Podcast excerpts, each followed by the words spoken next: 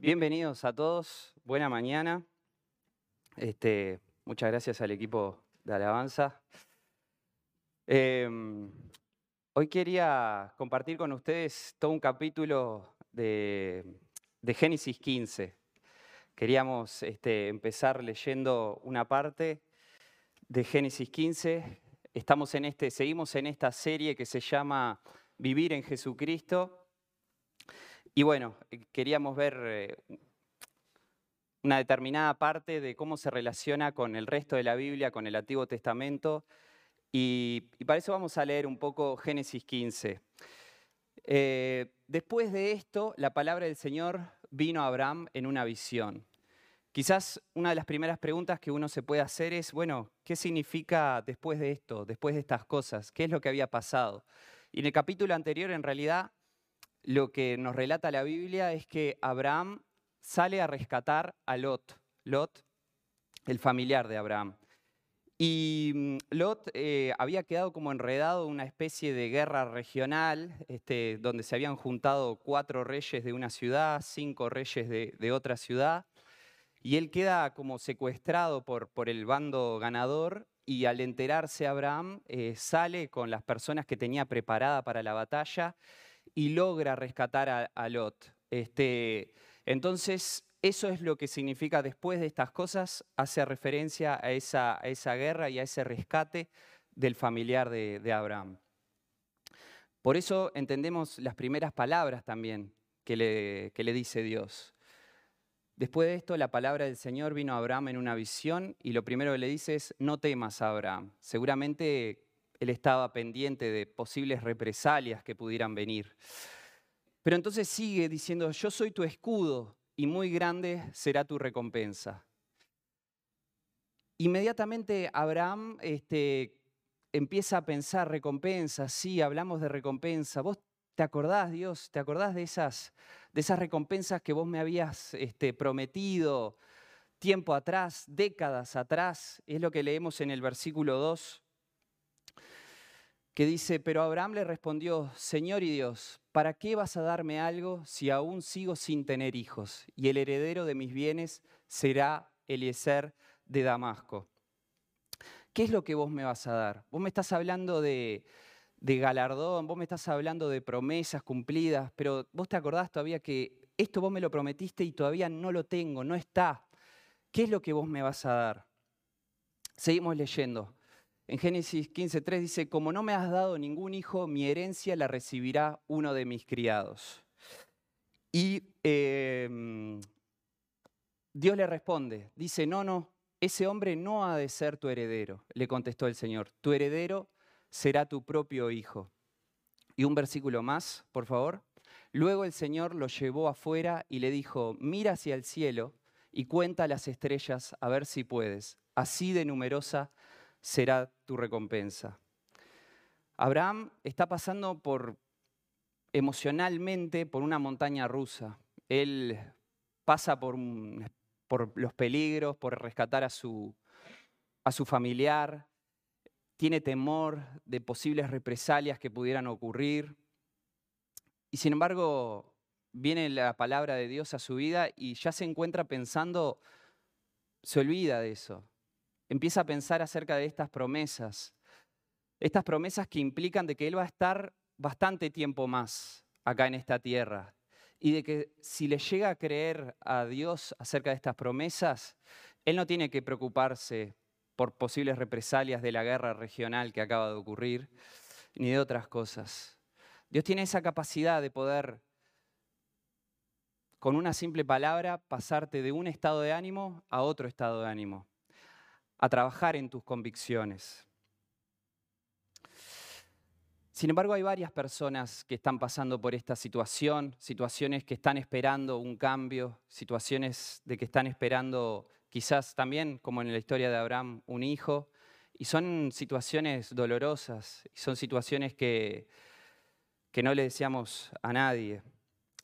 No solamente esas, pueden ser situaciones de peligro, de inseguridad, de promesas incumplidas, y el tiempo pasa y es una situación muy peligrosa para permanecer en esa situación. Pero ¿cuál es la respuesta de Abraham? ante esta situación y la mayoría de nosotros creo que la conocemos. Y la pregunta sería, ¿cuál sería tu respuesta frente a este tipo de situaciones? Vamos a mirar el siguiente versículo. Abraham creyó al Señor y el Señor lo reconoció a él como justo. Creyó a Jehová. Esa confianza radical en la generosidad de Dios.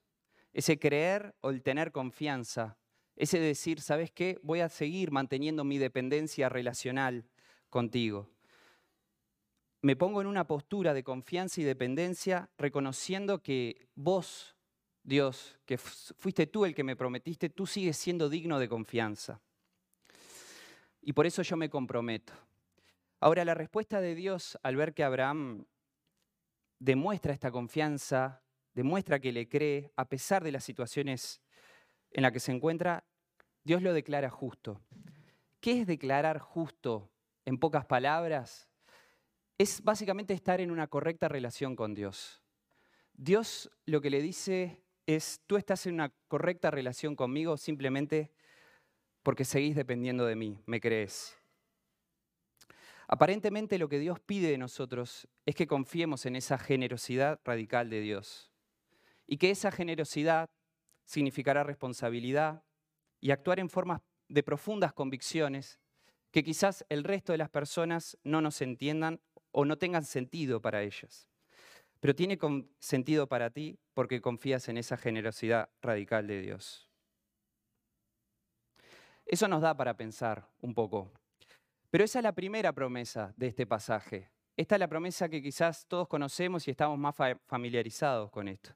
Pero ahora viene la segunda promesa. Dice, además le dijo, yo soy el Señor que te hice salir de Ur de los Caldeos para darte en posesión esta tierra. O sea que estamos hablando de una persona que es un inmigrante en una tierra que no le pertenece y con una promesa de que va a tener descendencia como la cantidad de estrellas que hay en el firmamento. ¿Dónde va a vivir toda esa gente? Seguramente sea la, pregunta. Le creyó la primera promesa, pero ¿cuál es la respuesta de Abraham? pero Abraham le preguntó, Señor y Dios, ¿cómo sabré que voy a poseerla? Y es medio raro porque Abraham, con la edad que tenía, edad avanzada en su vida, le prometen una cosa, le prometen la descendencia, y Abraham le dice, ok, sí, sí, yo te creo, está bien, está perfecto lo que vos decís. Un versículo después le dice, pero mira que además te voy a dar esta tierra, para, para, para. ¿Cómo que me vas a dar esta tierra? ¿Cómo voy a saber yo que vos me vas a dar esta tierra? Es, es rara la respuesta de Abraham.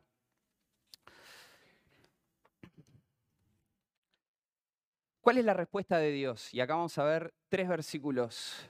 El Señor le respondió, tráeme una ternera, una cabra y un carnero, todos ellos de tres años, y también una tórtola y un pichón de paloma. Abraham llevó todos estos animales, los partió por la mitad y puso una mitad frente a la otra, pero a las aves no las partió.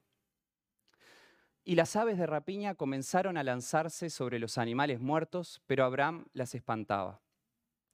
Quizás alguno de nosotros puede intuir acerca de qué es lo que significa estas cosas.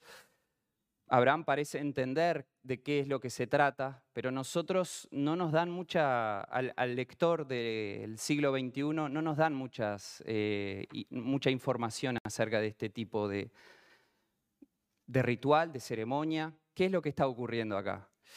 Y muchas veces sucede, principalmente en el Antiguo Testamento, que el autor automáticamente asume que el lector que va a estar eh, leyendo esto en el siglo XXI conoce la Biblia y la lee repetidas veces y que sabe diferentes pasajes de la Biblia y que logra conectar esos pasajes. Si tan solo supiera el autor a quién le está escribiendo, ¿no? Pero bien, em, el, autor no nos da información crucial para entender el pasaje, sino que, como dijimos, aunque no ha leído un pasaje muy particular del libro de Jeremías, capítulo 34, para entender acerca de lo que se trata. En este caso, lo que vamos a ver es eh, que hay un rey que ha prometido que liberará a varios esclavos y finalmente no cumple sus promesas los había liberado y finalmente va a tomar como esclavos nuevamente a las personas que había liberado. Y lo que vamos a ver ahora es la respuesta de parte de Dios eh, frente a este hecho. En Jeremías 34, capítulo, eh, capítulo 34 del versículo 12 al 20, dice así, una vez más la palabra del Señor vino a Jeremías. Así dice el Señor, el Dios de Israel. Yo hice un pacto con sus antepasados cuando los saqué de Egipto, lugar de esclavitud. Les ordené que cada siete años liberaran a todo esclavo hebreo que se hubiera vendido a sí mismo con ellos. Después de haber servido como esclavo durante seis años, debía ser liberado. Pero sus antepasados no me obedecieron ni me hicieron caso. Ustedes, en cambio, al proclamar la libertad de su prójimo, se habían convertido y habían hecho lo que yo apruebo. Además, se habían comprometido con un pacto en mi presencia en la casa que lleva mi nombre pero ahora se han vuelto atrás y han profanado mi nombre. Cada uno ha obligado a sus esclavas y esclavos que había liberado a someterse de nuevo a la esclavitud. Por tanto, así dice el Señor, no me han obedecido, pues no han dejado en libertad a sus hermanos. Por tanto, yo proclamo contra ustedes una liberación, afirma el Señor. Dejaré en libertad a la guerra, la pestilencia y el hambre para que lo que les pase a ustedes sirva de escarmiento para todos los reinos de la tierra. Y acá viene el versículo clave para poder entender lo que está pasando en Génesis 15. Puesto que han violado mi pacto y no han cumplido las estipulaciones del pacto que acordaron en mi presencia, los trataré como al novillo que cortaron en dos y entre cuyos pedazos pasaron para rubricar el pacto. Seguimos dos más también a los jefes de Judá y de Jerusalén, y a los oficiales de la corte, y a los sacerdotes, y a todos los que pasaron entre los pedazos del novillo, los entregaré en manos de sus enemigos que atentan contra su vida, y sus cadáveres servirán de alimento a las aves de rapiña y a las fieras del campo. No sé si entiende bien lo que está sucediendo en este pasaje, pero este tipo de ritual era una ceremonia con la que se con la que se celebraba la realización de un pacto, de un acuerdo entre dos partes. Entonces se traían los animales y se partían al medio y se colocaban a un lado del pasillo y al otro lado del pasillo.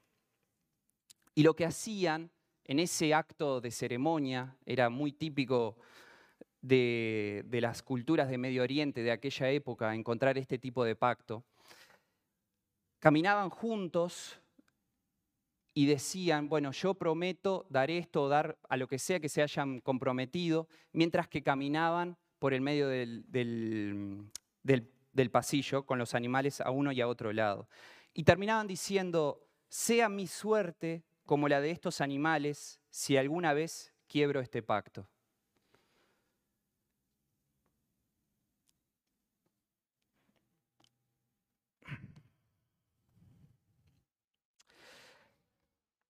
Lo que estaban tratando de hacer era tener un acuerdo que tenía tal importancia que el riesgo era muy alto, el riesgo de romperlo era demasiado alto. Sea mi suerte como la de estos animales si alguna vez quiebro el pacto. Es un simbolismo de la severidad y del alto riesgo al que se están sometiendo.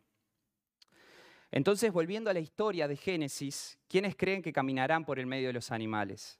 ¿Quién está haciendo el acuerdo con quién? ¿Quién está pactando con quién? En la historia sabemos que es Dios haciendo un pacto con Abraham. Y vamos a leer, siguiendo Génesis, ahí va, dice, al anochecer Abraham cayó en un profundo sueño y lo envolvió una oscuridad aterradora. Así que se ve que Dios le pone pastillas para dormir a elefantes en una bebida y, y lo noquea a Abraham. Y dice, el Señor le dijo, debes saber que tus descendientes vivirán como extranjeros en tierra extraña, donde serán esclavizados y maltratados durante 400 años, haciendo referencia al periodo que van a estar en Egipto. Pero yo castigaré a la nación que los esclavizará y luego tus descendientes saldrán en libertad y con grandes riquezas. Uno más, por favor. Tú, en cambio, te reunirás en paz con tus antepasados y te enterrarán cuando ya seas muy anciano.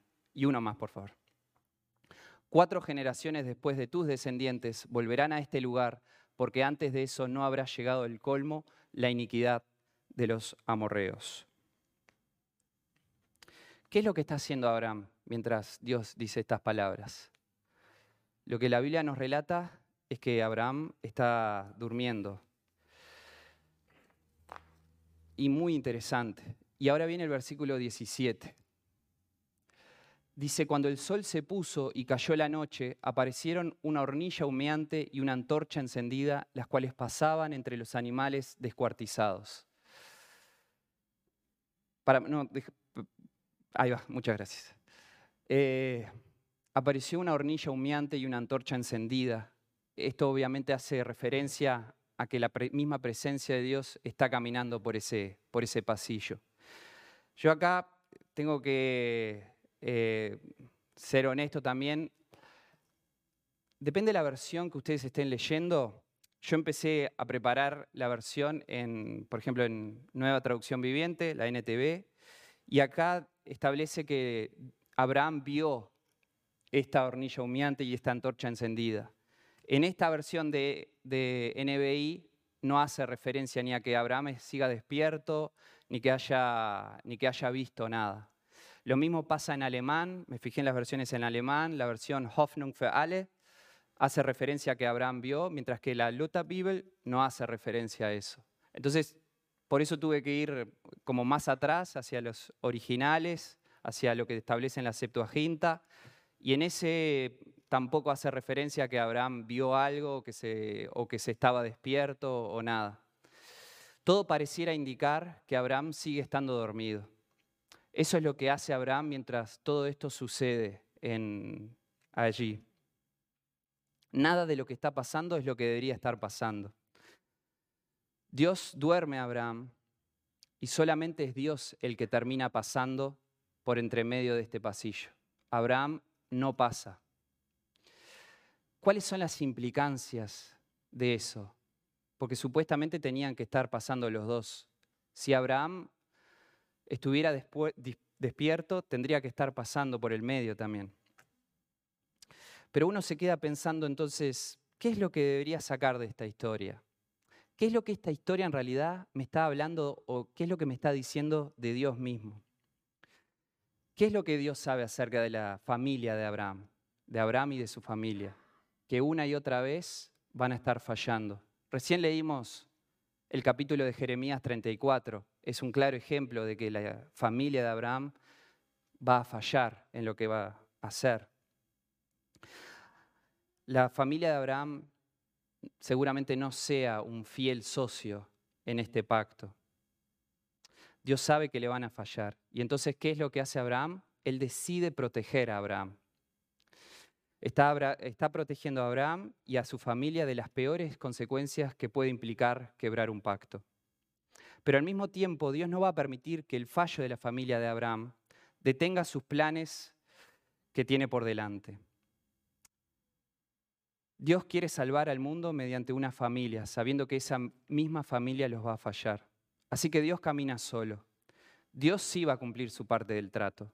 Pero siguiendo con lo que significa el caminar por el pasillo, ¿quién va a asumir las consecuencias, incluso cuando la familia de Abraham quiebre su parte del pacto? Dios es el que va a cargar con las consecuencias, aun si su socio no cumple la parte del pacto que le corresponde. Ese es el secreto mejor guardado de este pasaje. Ese es el Dios que tenemos, ese es el carácter de este Dios que nos protege incluso cuando sabe que nosotros vamos a fallar. Ahora sí, el versículo siguiente, por favor. En aquel día el Señor hizo un pacto con Abraham y le dijo, a tus descendientes les daré esta tierra, desde el río de Egipto hasta el gran río el Éufrates. Y ahí termina el capítulo. Sin embargo, varios años, varios milenios pasan y el que entra en, escena es Jesús. Jesús empieza a hablar de este nuevo reinado, empieza a hablar de, que también está buscando una lealtad de los seguidores que tiene y de, lo que implica seguirlo a Él. Pero Él también sabe que incluso su grupo más cercano le va a fallar, el grupo de sus discípulos. Pero él no pierde la oportunidad y hace referencia justamente al simbolismo mismo de, que estamos viendo aquí. Y eso lo encontramos en Lucas 22, versículos 14 al 20. Vamos a leerlo entero. Dice, cuando llegó la hora, Jesús y sus apóstoles se sentaron a la mesa. Entonces les dijo, he tenido muchísimos deseos de comer esta Pascua con ustedes antes de padecer. Pues les digo que no volveré a comerla hasta que tenga su pleno cumplimiento en el reino de Dios. Luego tomó la copa, dio gracias y dijo, tomen esto y repártanlo entre ustedes. Les digo que no volveré a beber del fruto de la vid hasta que venga el reino de Dios. También tomó pan y después de dar gracias lo partió, se lo dio a ellos y dijo, este pan es mi cuerpo, entregado por ustedes, hagan esto en memoria de mí. De la misma manera tomó la copa después de la cena y dijo, esta copa es el nuevo pacto en mi sangre que es derramada por ustedes. Jesús mismo hace referencia a que Él tomó el pan, lo quebró y Él dijo, este es mi cuerpo. Lo partió al medio. Y la sangre derramada también está la copa del nuevo pacto, que representa mi sangre. Es el mismo simbolismo que vemos en Génesis 15. E, es Jesús el que está caminando por el medio del pasillo con los trozos de animales a uno y otro lado. Solamente que Él es el que toma todas las consecuencias. Él es el que paga el precio por, por cada uno de nosotros. Este Dios y es, este Jesús es la fidelidad del pacto encarnada. Y encarnada con el propósito también de salvarnos. Da su vida en rescate de muchos. Él es el humano fiel que cumplió su parte del trato y vivió la vida que tú y yo deberíamos haber vivido. La pregunta que queda en el fondo es, ¿cuál es la respuesta que debe generar en cada uno de nosotros? Porque una de las, si uno sigue una de las posibles implicancias podría llegar a ser, bueno, yo me tomo esas pastillas que le dieron a Abraham y me quedo sentado mientras, mientras que Jesús hace todo el resto. Pero no es así sino que Dios nos ha dado el poder del Espíritu Santo y nos pide que nos movamos hacia esa fidelidad, hacia esa lealtad hacia Jesús en, en obediencia, tomando como lineamientos, como objetivos, los mismos mandamientos que nos dijo Jesús. Amen a Dios y amen al prójimo. Amen a Dios y amen a la persona que tienen al lado de ustedes hoy. Dios sabe que vamos a fallar. Pero Dios va a continuar su obra en nosotros. Esa es su promesa. Y esto es lo que significa ser cristiano. Confiar en el generoso amor mostrado en el pacto y confiar en que Jesús es el humano que yo debí ser y fallé en ser, pero que igualmente no renuncia a mí y que me llama a, seguir caminando con Él. Y quizás hay personas que a veces cometemos el derecho de decir, bueno, yo soy mejor persona que otra porque, porque mi vida cumple las casillas que debe cumplir según lo que yo me acuerdo y según lo que yo entiendo. Y quizás hay otras personas también que lo que les está pasando es que su vida es una espiral sin fondo, que no hay día que no metan la pata. Algunos quizás estén llevando una doble vida. Pero lo importante es entender que todos necesitamos la gracia de Dios y que esa gracia se manifiesta a través de Jesús y que Jesús ya pagó el precio por nosotros y que Jesús promete estar con nosotros y promete seguir su obra en nosotros. Lo único que de la misma manera que hizo Abraham fue creer. Eso es lo que nos pide Dios para estar en correcta relación con Él, es creer, nada más. Oremos una vez.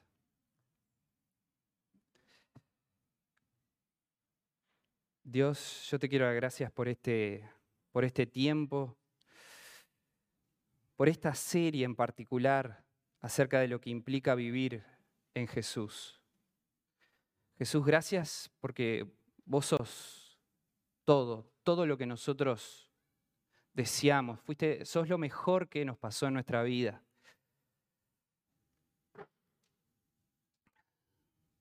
Gracias que lo único que nos pedís es que que confiemos en vos. Gracias que tú tomaste el camino difícil.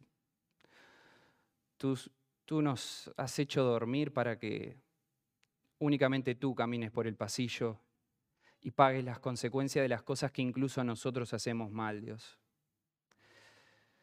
Gracias que significas todo para nosotros y ayúdanos todos los días a parecernos cada vez más a vos, a amar cada vez más a nuestro Dios y amar cada vez más a nuestro prójimo. Espíritu Santo, te pedimos que tú continúes haciendo tu obra en cada uno de nosotros. Y que nos acordemos de que todo es por gracia, de que todo es por tu amor radical, generoso hacia nosotros, Dios.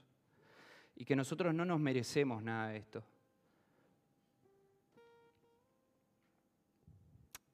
Pero que vos nos amás sin condición. No nos pones condición alguna para,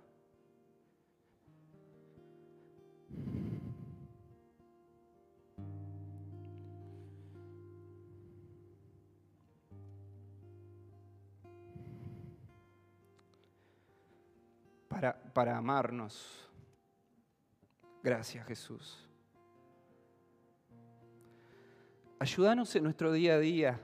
Ayúdanos cuando, cuando salgamos de estas cuatro paredes. Ayúdanos a ser de bendición en los lugares en los que nosotros nos encontramos. A poder ver a nuestro prójimo como, como vos lo ves.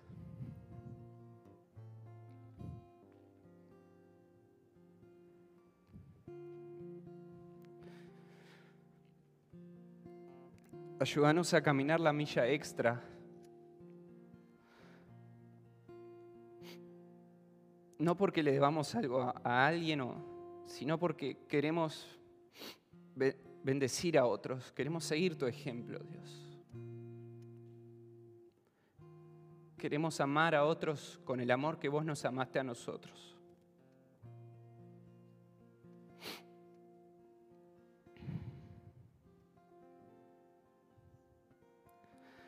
Gracias Jesús. Gracias. En tu nombre. Amén.